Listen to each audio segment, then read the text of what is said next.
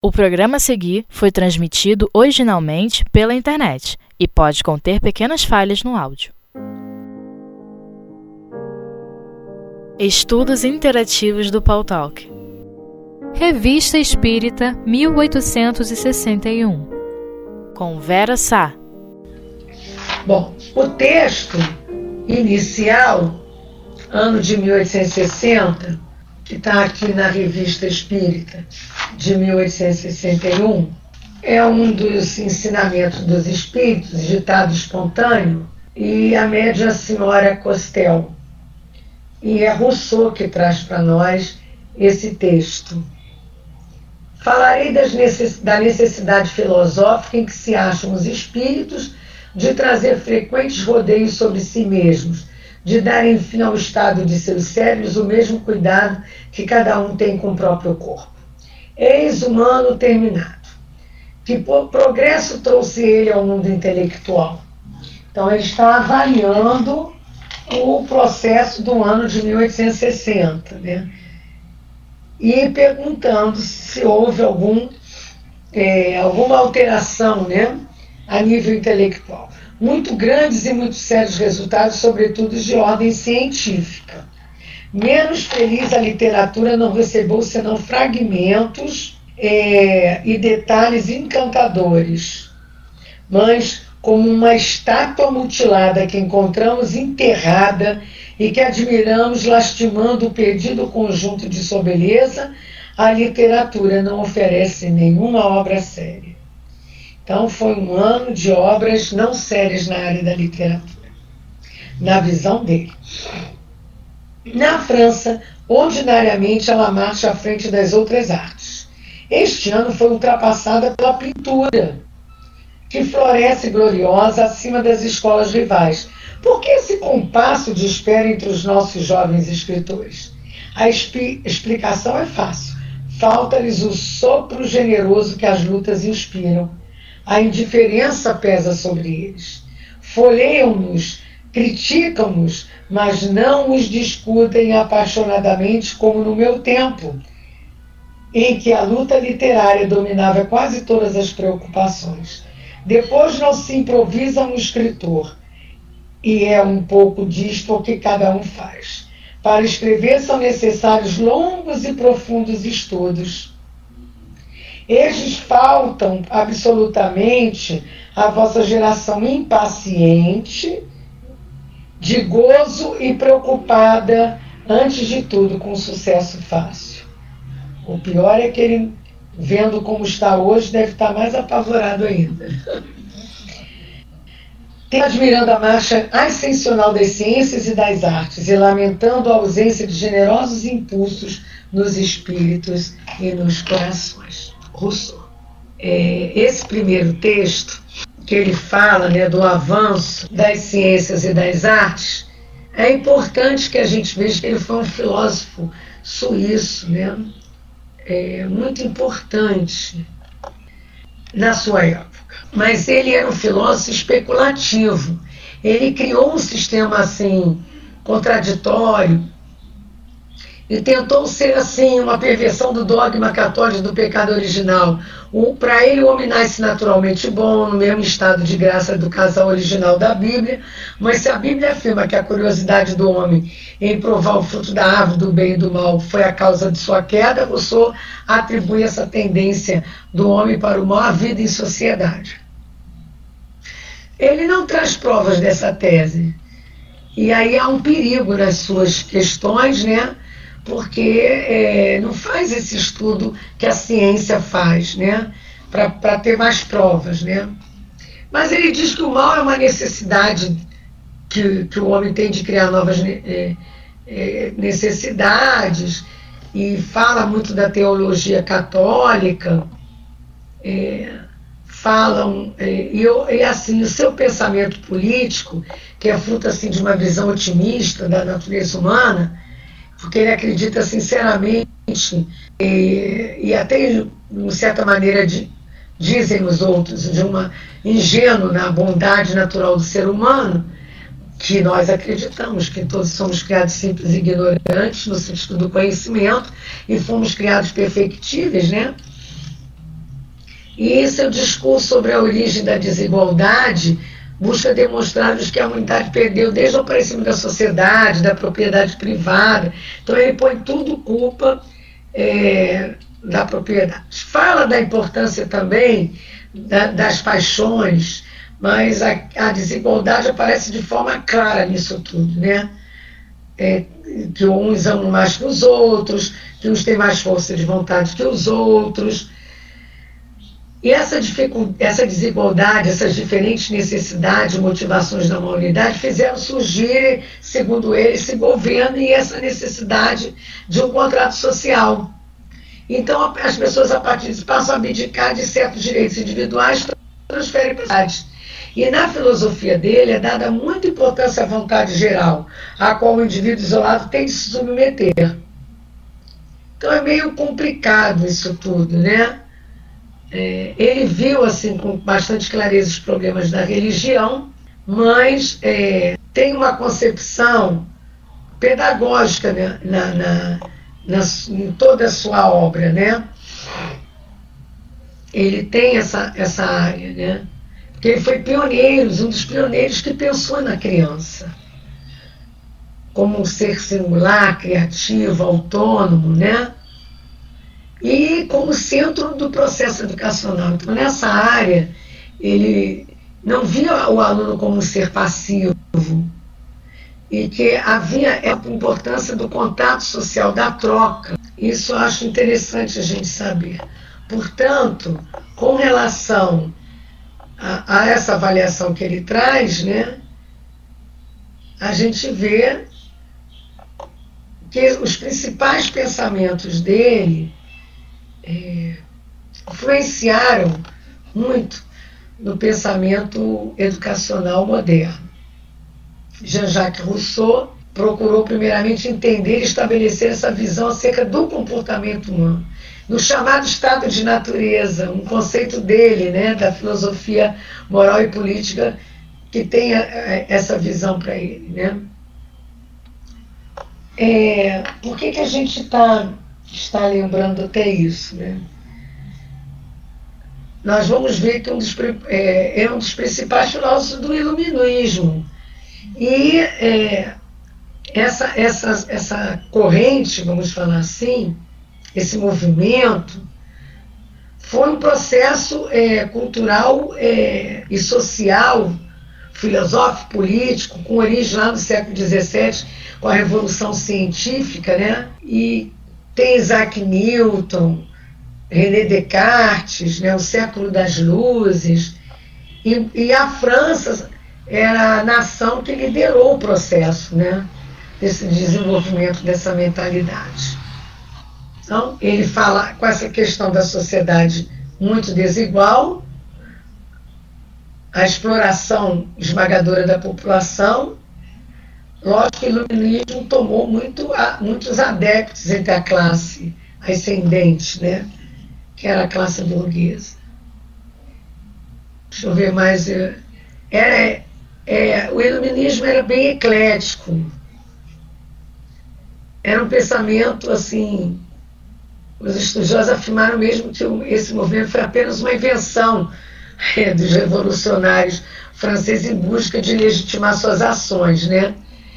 Mas em relação é, aos movimentos do período, ele estava com uma abordagem, é, é, vamos dizer assim, numa linha de pensamento que poderia ser aplicada a filósofos, a intelectuais, a matemáticos, a científicos, né?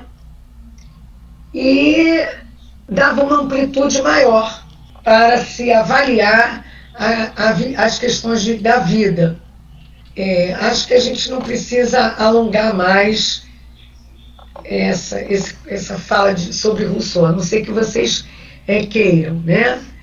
Mas esse, nesse texto, que é pequeno, ele traz para nós, e aí tem uma observação, que essa comunicação foi dada prova que os espíritos que deixaram a Terra ainda se ocupam com aquilo que eles deixaram, e segue a marcha do progresso intelectual moral e que é, moral e que é necessário que estejam entre nós em nosso meio, testemunhando o que se passa, e que essa comunicação, e a seguinte, que, é, que fala de São Luís, o ano de 1861, que eu até vou trazer para nós aqui, que foi uma sessão de dezembro de 1860. Por que a gente lembra isso? Que está isso lá no livro dos Espíritos para nós. Se nós pegarmos o livro dos Espíritos, tem um, um, a parte que pergunta exatamente se os espíritos, depois da morte, se eles se preocupam com aquilo que eles faziam, com as artes, com, com essa. com o que está acontecendo no mundo. E aí a, a resposta dos amigos espirituais é bem clara. Traz para nós assim uma clareza grande dessa preocupação, porque os espíritos não mudam de uma hora para outra. Então eles continuam voltados com a, a, as mesmas preocupações, né, de antigamente. Então nesse, é, eu estou querendo lembrar qual é a, o item do livro dos Espíritos que trata isso, porque eu acho importante fazer esse link. E ele só veio à minha mente agora, não veio na leitura anterior. Mas a gente vai lembrar daqui a pouco, senão a gente procura. Porque é, é, é muito claro isso. Ele fa e pergunta, inclusive, sobre essa parte da música, ou da arte, em que continua-se após a morte. A vida espírita, né, em si, a vida espiritual. Se alguém souber, joga para nós. E aí a gente vai tratando do outro texto. Alguém sabe? Estou esperando. Ajuda dos, como a gente brinca, dos é, universitários. Eu sei que tem no livro dos Espíritos. Bom, e aí nós vamos encontrando também nesse outro texto. É, eu não estou lembrando, já tentei olhando pelo livro dos Espíritos para me lembrar, mas quando a gente faz as coisas assim não dá, né?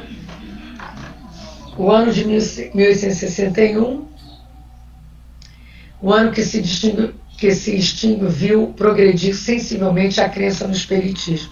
Quer dizer, é uma grande felicidade para os homens, porque os retira um pouco das bordas do abismo que ameaça tragar o espírito humano. O ano novo será ainda melhor, porque verá graves mudanças materiais, uma revolução nas ideias e o espiritismo não será esquecido. Crédio. Ao contrário, a ele se agarrarão como uma tábua de salvação. Rogarei a Deus que, se, que abençoe a vossa obra e, e, e a faça progredir.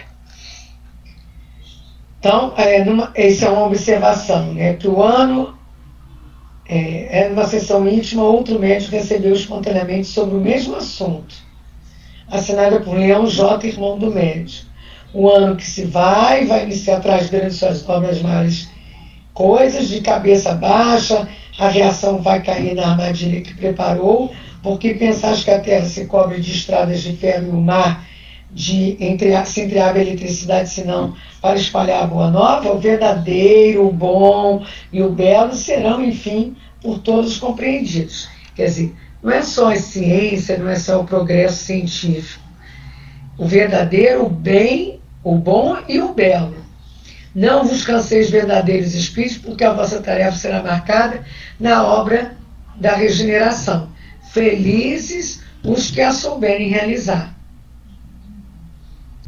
Então, que a mudança é necessária, é, parece que avançou nos últimos anos mais do que nos outros. Relativamente 1860 e 1861 será magnífico, diz Leão 10, mas pálido se considerarmos 1862, porque quereis partir Caros irmãos, e uma vez que o sopro divino põe a locomotiva em movimentos, não há descarrilhamento possível. Então, é, ele mostra que vai haver uma mudança a partir principalmente de 1862. Tá? E aí a gente vai ver aqui sobre, no maio, o texto que traz o artigo que nos fala sobre a pintura e a música. E vamos fazer os paralelos necessários. É, o médium senhor Alfred Didier, então é Lamennais que traz esse outro texto, que tem a ver com os dois que nós lemos, tá? Nós vamos lê-lo agora para depois fazer as considerações, ok? Alguma, alguma outra ideia? Não esquecidos que essas correlações com o resto da obra é importantíssimo. Né? Quando a gente é, faz essa ligação, ela reforça é, a universalidade da, da doutrina. Então, quando a gente pega no livro dos Espíritos, quando a gente pega, por exemplo, obras póstumas, né? E mostra onde se encontram outros, outros artigos, outros textos ou outras comunicações sobre o mesmo assunto, trazidas de uma outra forma escrita, mas com a mesma beleza e com a mesma visão, né? Vale a pena. Então nós vamos também usar obras póstumas, quando ele tem a teoria aqui da beleza, da música celeste, da música espírita, da influência perniciosa das ideias materialistas sobre as artes em geral, nós vamos tratar disso, porque isso tem lá em obras póstumas. Ok? Então deixa eu ler esse outro texto. A pintura e a música foi definida cem mil vezes. É o belo, o verdadeiro, o bem. A música é um dos ramos da arte, esta inteiramente no domínio da sensação. É importante lembrar essa palavra sensação. Entendamos-nos e procuremos não ser obscuro, obscuros. A sensação se produz no homem quando este compreende a arte de duas maneiras distintas, mas estreitamente ligadas. A sensação do pensamento, que tem por conclusão a melancolia ou a filosofia, e depois a sensação que pertence toda no coração. A música, a meu ver, é a arte que vai mais diretamente ao coração. A sensação, compreendeis, está toda no coração a pintura, a arquitetura, a escultura, a pintura, antes de tudo, atinge muito mais a sensação cerebral. Numa palavra, a música vai ao coração, ao espírito, e a pintura do, pens do pensamento ao coração. A exaltação religiosa criou o órgão. Na terra, quando a poesia toca o órgão, os anjos do céu lhe respondem. Assim a música será religiosa, desculpe, a música séria religiosa eleva a alma e os pensamentos. A música leve faz vibrar os nervos, nada mais. Então veja. Eu bem queria citar algumas personalidades, mas não tenho direito, não estou mais na Terra. Amai o Requiem de Mozart, que o matou. Não desejo mais que os espíritos a vossa morte pela música, entretanto a morte viva Aí está o esquecimento de tudo quanto é terreno pela elevação moral. Então, o que, que Lamennais traz aqui para nós? A, a, música não é uma questão, ah, essa música é leve, faz vibrar, me faz bem. Vibrar os nervos, nada mais. Para atingir o pensamento, para atingir o sentimento, tem que ser uma música mais séria, religiosa isso bate de frente com muita coisa que a gente está vivendo. Bate de frente que tipo de música? Será que quem ouve músicas como samba, reggae e tal, estão fora do, do, da classificação do bem? né? Será que. E música na casa espírita? Como deve ser utilizada? Então, existem muitas questões que nós poderíamos levantar. Por isso é, é que é importante a gente ver o que traz para nós aqui algumas coisas da influência perniciosa das ideias materialistas na, no livro Obras Póstumas. Para a gente depois, cada um, seguir a sua reflexão, tá? Tem um momento que diz assim, desse, desse texto. Se as preocupações materiais se substituem aos cuidados artísticos, pode ser de outra forma, quando se esforça para concentrar todos os pensamentos do homem de nele destruir toda a esperança, toda aspiração além dessa existência? Essa consequência é lógica, inevitável, para aquele que nada vê fora do pequeno círculo efêmero da vida presente. Quando nada se vê atrás de si, nada diante de si, nada acima de si, sobre o que pode se concentrar o pensamento, se não é sobre o ponto em que se encontra. O sublime da arte é a poesia do ideal que nos transporta para fora da esfera estreita da nossa atividade. Mas o ideal está precisamente nesta região extramaterial, onde só se penetra pelo pensamento, que a imaginação não concebe. Se os olhos do corpo não percebem, ora, que inspiração o espírito pode aurir da ideia do nada? Então, nós temos que ver onde estamos pensando. né? Se nós estamos pensando uma vida muito materializada, logicamente que não vamos conseguir ver beleza numa sinfonia de Mozart, Beethoven. Se sabemos da existência do, de que somos espíritos imortais e que essas, essas obras nos levam a entrar numa, numa, numa outra, num outro patamar de tranquilidade, meditação, podemos aproveitar. Mas não podemos deixar de, de, viver no mundo, como está no Evangelho.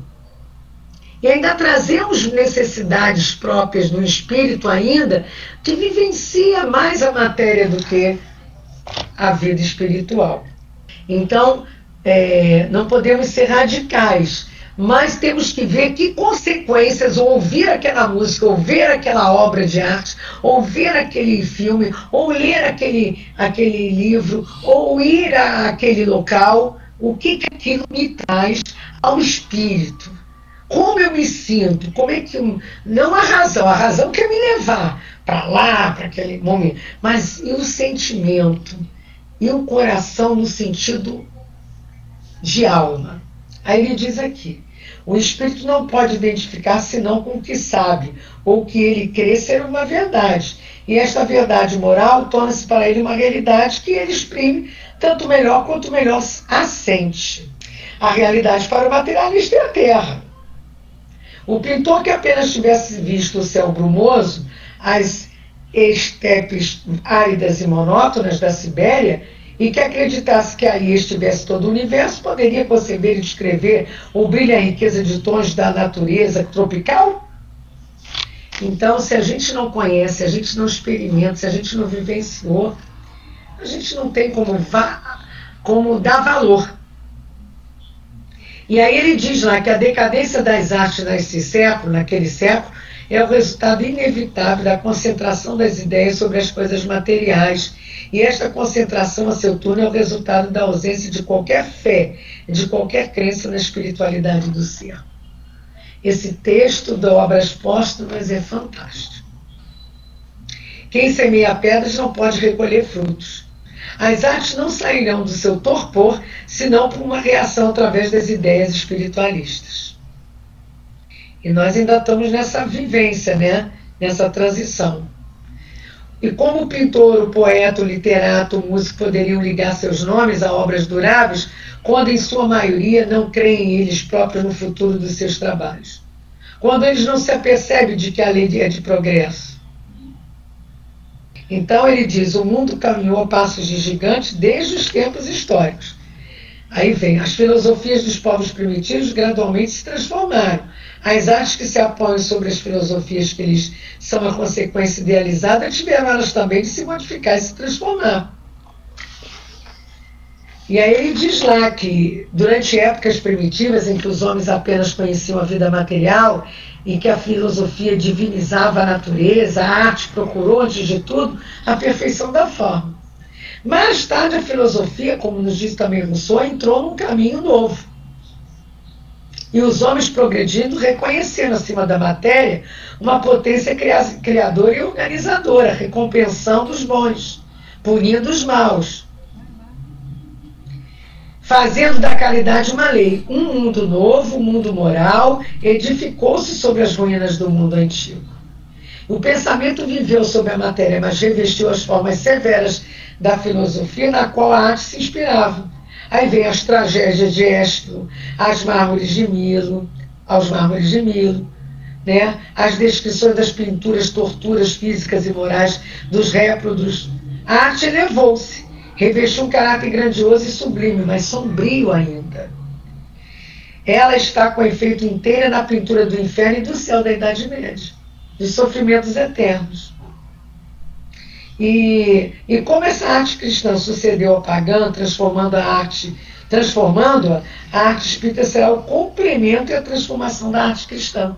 Ele diz lá que o Espiritismo abre a arte um campo novo, imenso, inexplorado. E quando o artista reproduzir o mundo espírita com convicção, porque hoje o que a gente tem lá é, em desenhos de Mozart, é, da, da, da casa de Mozart, né? Tem é, do nosso lado a cidade do além, ainda é uma coisa muito não reconhecida, como é conhecida como ficção, e uma coisa ainda muito assim não próxima ao real, né? E ele diz aqui: as preocupações materiais efêmeras da vida presente substituirá pelo futuro da pelo estudo da vida futura e eternidade da alma. E aí ele mostra também a teoria da beleza. Né? A passando a beleza das formas, ela se exprime assim em outras coisas. Então a gente vai ver também, e eu não vou passar por essa da teoria da beleza, porque aqui vou pegar só alguns pedaços de obras póstumas, tem algumas coisas que estão aqui que são interessantes, que estão na, na, na revista Espíritas, em 1869 e outras, para chegar na música celeste, que é que ele fala da pintura e da música. Então eu vou tentar trazer um pouquinho de cada. Quem quiser, tem dois livros de Leon Denis. Não, tem um livro de Leon Denis que eu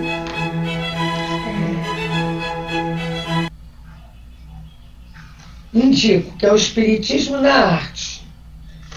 Leon Denis passou por todos os, por todos os vieses da, da, da vida. Ele fala de política, ele fala de religião, ele fala da beleza do céu, da natureza, ele fala é, da, da arte em si, né?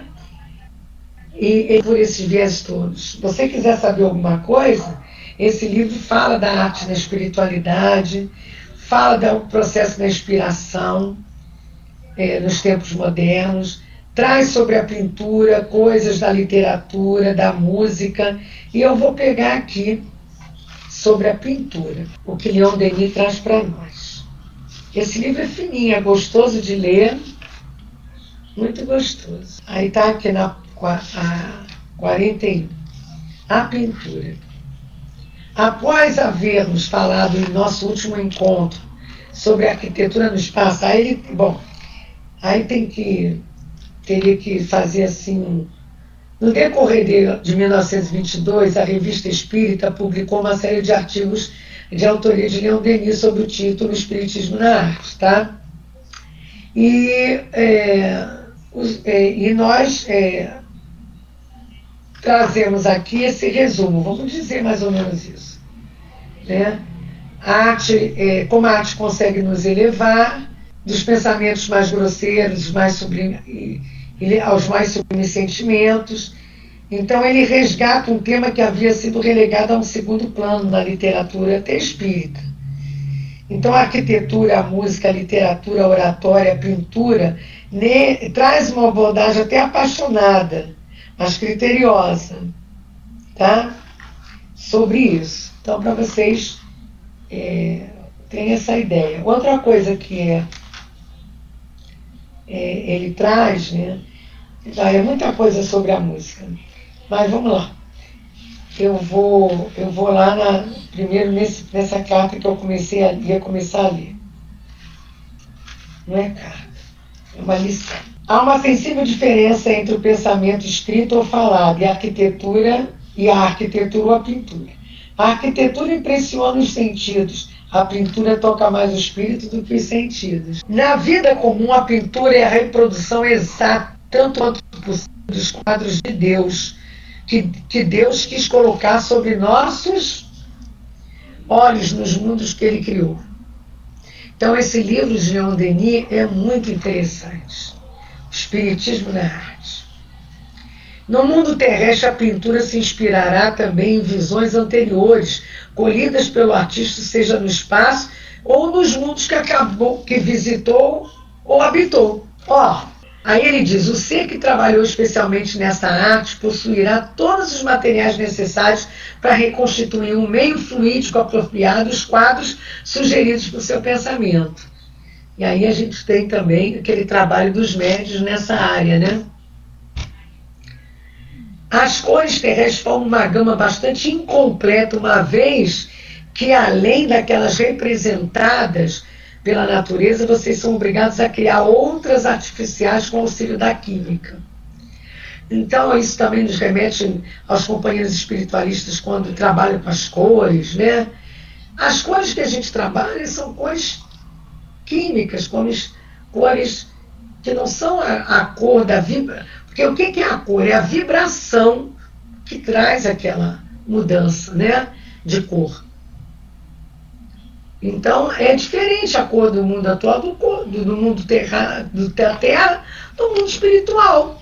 Então não adianta, pensa na cor azul. A gente vai pensar nessa que a gente conhece, mas não é o azul vibração do plano espiritual. Então é uma forma de concentração apenas, né? E a Leão Denis trabalha que é importante que a concentração não tem que ter essas esses artifícios, que a gente tem que aprender a concentrar com o estudo. Com o estudo. Por isso que na casa de Leon Denis, durante os passos, a gente faz estudo, para manter o pensamento, mas com estudo, com reflexão, com raciocínio, para não voar do raciocínio. E às vezes a música, dependendo do tipo de música, nos reporta a outras situações que não tem nada a ver com aquilo que a gente precisa na hora do passe ou, ou mesmo na casa espírita. Né? Agora, a música espiritualizada, a música sobre temas espíritas, com jovens, crianças, até com nós adultos em festividades, em outros momentos, ela nos favorece a concentração. Tem gente que diz, ah, eu me concentro com a música. Leon Denis faz é, é, esse, esse, esse, reforço, né? A importância de se tentar concentrar pela, pelo raciocínio. Aí ele diz lá, vocês podem conceber que é muito fácil para um ser que já tenha, por sua evolução passada artística, produzir um meio fluídico, não somente arcadas arquitetoriais, como também painéis sobre os quais serão impressas cenas reconstituindo o que chamareis de sonho em cores. E aí ele vai trazendo para nós e mostrando que estes criam no meio onde vivem quadros e cenas de maravilhosa fascinação, de incomparável riqueza de colorido. Esse texto, em O Espiritismo na Arte, onde é que você pegou esse texto? Eu estou na, no Espiritismo na Arte, mas estou lendo sobre o que o Esteta fala sobre a pintura. Né? É, a companheira está dizendo que adora o canto gregoriano. Eu também gosto. Mas depende de onde eu ouço. Quer dizer, eu gosto, mas me incomoda. Me dá uma sensação assim de prisão. é, é interessante isso, né? Pois é, mas não é isso que eu estou lendo, não, tá? Isso aí já é, é outro, é o, é o capítulo 6. Eu estou lendo no capítulo 3 sobre a pintura, porque a gente tem ali o texto do, da pintura. No capítulo 5, a gente trata da música no plano espiritual. E aí a gente vai trazer um pouquinho para vocês só. Quem estiver nos ouvindo e quiser, é só pegar o livro. Parece que tem em PDT, PDF? Não sei. A companheira está dizendo aqui que nós estamos, gente, quem nos ouvir, na área de texto. Temos uma área de texto que a gente faz esse estudo na Sala Espiritismo Net Brasil, através da plataforma Pautalk. Então ela está colocando para nós algumas outras parágrafos que eu vou ler daqui a pouco, quando eu tratar aqui da música com vocês. Então a música a gente vê lá. Deixa eu pegar aqui o texto. A música é a voz dos céus profundos. Tudo no espaço traduz-se por vibrações harmônicas. E certas categorias de espíritos não se comunicam entre si senão através de ondas sonoras. A sinfonia e a melodia são na Terra apenas ecos enfraquecidos e deformados dos concertos celestes. Nossos mais perfeitos instrumentos possuem sempre alguma coisa de mecânico e de duro, enquanto que os processos de emissão do espaço produzem sons de infinita delicadeza. A gente vê em nosso lar, né, quando André Luiz é levado e escutar música né, na, casa daquele companheiro que o, que o ajudou. É por isso que em todos os graus da escala dos mundos e da hierarquia dos espíritos, a música ocupa lugar considerável nas manifestações do culto que as almas prestam a Deus. Então, é, a música é, é, tem essa, essa, essa função também, né? A boa música e ele ainda fala: a música é a mediunidade. Na terra, a sinfonia é a forma mais alada da música. Quando ela se une às palavras, assemelha-se à vitória alada. A música ligada a palavras perde um pouco, olha aí, de sua fascinação e amplitude. No entanto, a melodia nos acalenta, acalenta nos deleita, nos encanta. Ela grava em nossa mente motivos que gostamos de repetir e que nos consolam de tristezas de cada dia. Porém, essa música parece bastante pobre se comparada às harmonias do espaço. E para compreendê-las e experimentá-las é necessário que se possuam sentidos psíquicos bastante desenvolvidos. Então eu não tenho, porque eu ainda gosto de uma música mais assim, terra a terra também, né? Gosto de letras bem feitas. No Invisível, quando fala de Espiritismo e Mediunidade, no capítulo 14, apresenta para nós é, é, coisas que ele traz aqui para nós. É, lembranças do o médium Albert, apesar de ignorante em música, completo estado de automatismo, toca no piano sonatas, áreas inéditas e variadas, nas quais reconhece-se Beethoven, Bach, Chopin, Berlioz. E a maioria dos compositores célebres atestam que eles ouvem em seus momentos de recolhimento vozes e sons que não vêm da Terra. Lá a gente explica lá, né? E aí chegamos a essa colocação da música terrestre, aqui que ele tem também uma fala. Desperta na alma impressões de arte, de beleza, de alegria e recompensa. É, a miséria estética de nossa época, quer dizer, já viu, naquela época, aqui do artigo da Revista Espírita estava ruim, agora então é de progresso, mas ainda estamos nessa fase. É, Explica-se pela impotência da alma contemporânea em se criar uma fé esclarecida uma mais ampla e mais alta concepção da beleza universal. Ele fala como ele traz isso que o canto e a música em sua íntima união podem produzir a mais alta impressão quando é sustentada por nobres palavras. Que o canto produz uma dilatação salutar da alma, uma emissão fluídica que facilita a ação das forças invisíveis Ele chega a dizer que não há uma cerimônia religiosa verdadeiramente eficaz e completa sem o cântico. Mas a gente vê, por exemplo, lá na casa de Leão Denis no Rio.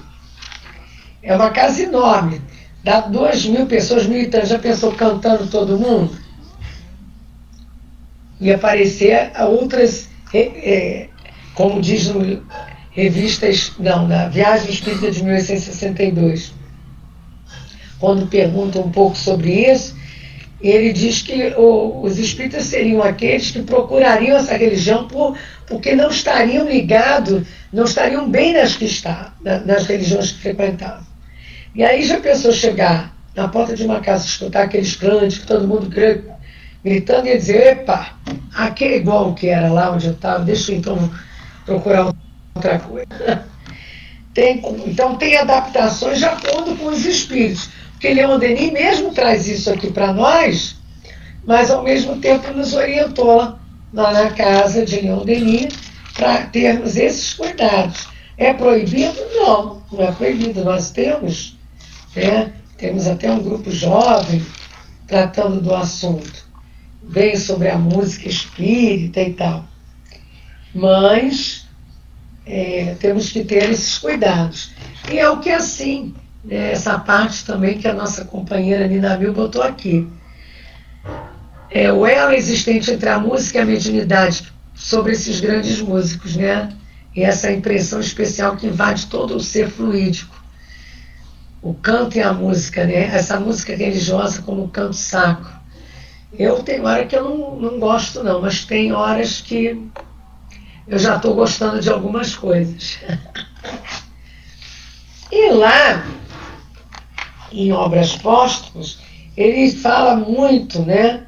Que Bellini não acha mais bela a sua música porque não pode comparar do espaço. Porém, ele vê que ele traz uma fala sobre isso, né? É, numa das reuniões da família, que o pai tinha lido uma passagem em um livro dos Espíritos sobre a música celeste, uma das filhas, boa musicista, dizia para si: Mas não há música no mundo invisível? Isto lhe parecia impossível, entretanto, ela não externou seu pensamento. E à noite ela própria escrevia espontaneamente uma comunicação. Esta manhã, minha filha, teu pai te leu uma passagem do livro dos Espíritos. Tratava-se de música, aprendeste que a do céu é bem de outro modo mais bela do que a da terra. Os espíritos acham-na bem superior à vossa. Tudo isso é verdade, todavia tu te dizias intimamente como Bellini poderia vir dar-me conselhos e ouvir minha música? É provavelmente algum espírito leviano e façante. A alusão aos conselhos que o espírito Bellini lhe dava às vezes sobre música. Tu te enganas, minha filha, quando os espíritos tomam o encarnado sob sua proteção, seu objetivo é fazê-lo adiantar-se. Bellini não acha mais bela sua música, porque não pode comparar do espaço, porém ele vê tua aplicação e teu amor por esta arte se ele te dá conselho, é por sincera satisfação, porque ela recebia essas orientações, né? Então, depois que ele desencarnou, ele viu coisas diferentes. Outra coisa importante é a, o texto da música espírita no próprio Obras Póstumas, é, que eu vou ler para vocês um pouquinho. E eu não consigo lembrar, ninguém me ajuda, onde é que está no livro dos Espíritos. Se preocupam os espíritos, é, é essa a pergunta, se preocupam os espíritos com as artes? São duas ou três respostas. Ou com o que fazia. Não consigo lembrar. E eu estou encafifada que eu gostaria de lembrar, porque é tão interessante como eles trazem essa fala para nós no livro dos Espíritos. Estou tentando olhar aqui pelo índice, ter assim, a tchan, tchan, tchan, tchan, mas não estou tendo tchan, tchan, tchan, tchan da lembrança. E nem estou encontrando nenhum item que me chame atenção relacionado a isso que eu quero lembrar para vocês. É mole? Mas eu vou continuar falando e tentando.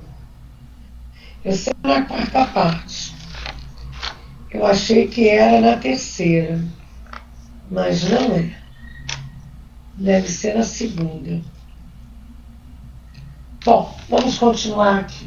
Música espírita. Recentemente, na sede da Sociedade Espírita de Paris, o presidente deu-me a honra de pedir 251, será? Opa, vamos ver. Alguém me disse aqui, gente, que é 251. Deixa eu... É, tem que ser na vida espírita, mas eu. Deixa eu ver. Porque ela fecharia essa ideia. Isso também, não, não é essa não, mas essa serve. é, o espírito viajou, não, não, tá, tá. Os espíritos são sensíveis à música. Quer, é, queres falar da música terrena? O que ela é comparada à música celeste? A essa harmonia da qual nada na terra pode dar-vos uma ideia? Uma é, uma está para a outra, assim como o canto do selvaggio para a suave melodia. Para a suave melodia. O, é, todavia, espíritos vulgares, olha só, podem experimentar um certo prazer em ouvir vossa música, porque ainda não lhe é dado compreender uma outra mais sublime. A música possui encantos infinitos para os espíritos, em razão de suas qualidades sensitivas muito desenvolvidas. Refiro-me à música celeste, que é tudo que a imaginação espiritual pode conceber de mais belo e mais suave. Olha que maravilha. Essa daqui é, é, é importante também. Mas não era bem essa que eu queria. Mas vale. Eu achava que era uma outra. Mas essa bateu bem a, a no assunto que nós estamos é, estudando, não é isso? Então, quem quiser faz a sua anotação aí do lado da revista Espírita. Não, a gente tem que ter essas coisas guardadas para nossos estudos, não é isso? Então vale a pena. Bom, um pouquinho mais aqui, que ainda temos um tempinho, é, ele fala. É, Deu-me a honra de pedir minha opinião sobre o estado atual da música e sobre as modificações que poderiam lhe trazer influência das crenças espíritas. Aí ele vem traz esse texto. É, quem poderia disso encarregar-se? Que espírito sobre-humano poderia fazer vibrar a matéria em uníssono com esta arte encantadora? Que cérebro humano, que espírito encarnado poderia apreender os matizes variados do infinito? Sou feliz pelo sentimento que minha vida entre os espíritas provocou, pois foi a simpatia que o determinou e a curiosidade e é Rossini que, que assina. E aí vem, vem a de Rossini, vem e vem, olha, texto lindíssimo de Rossini. Dois lindíssimos, que não dá tempo para a gente ler aqui. Tem um outro livro, esse deve estar esgotado, que organizado por um companheiro lá da casa, que são textos de Allan Kardec, André Luiz e outros autores sobre arte e espiritismo. É, o, nome do, do livro é Arte e Espiritismo, da editora Leon Denis. Mas ele deve estar esgotado. É, traz, mas é muito bom, gente, porque ele traz, olha, eu vou só dar água na boca vocês. Ele fala sobre é, Alfredo de Musset, arte pagã, cristã e arte espírita. Ele traz todos esses textos e traz é, na música, ele traz esse texto, né? É, ele traz o, a, a, palestra, ele traz a palestra familiar de Além Túmulo de Moza, quando, quando Moza traz para nós, a gente tem na, né, na revista, sobre a música e, e toda. Foram umas duas ou três palestras, deixa eu ver se foram duas ou três. Ai, eu devia ter feito duas aulas dessa para vocês. O Música de Além Túmulo. tem na Revista Espírita de 1858 essas questões de Mozart. Nós já estudamos aqui. Tem até no nosso tem até no nosso portal essas essas aulas desse tempo. E esse livro ele é muito bom, porque ele resumiu tudo nesse livro. Ele fala da Revista Espírito de 1869, que Rossini continua trazendo para nós sobre a música, fala ele faz ele traz ele faz esse apanhado para esse livro. Foi para um encontro que a gente tinha sobre esse assunto. É, ele traz no Devassando o Invisível, Dona Ivone, que fala do Frederico Chopin na espiritualidade. Ele é, traz do livro Voltei, de Fred Figner, em pleno santuário, quando ele diz que à noite, quando as constelações se derramavam no céu muito azul, todos nós em alva roupagem tomamos o caminho do santuário.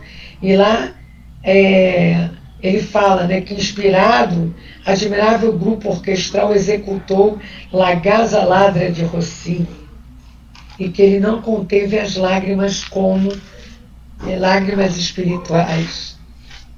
Esse livro é muito lindo.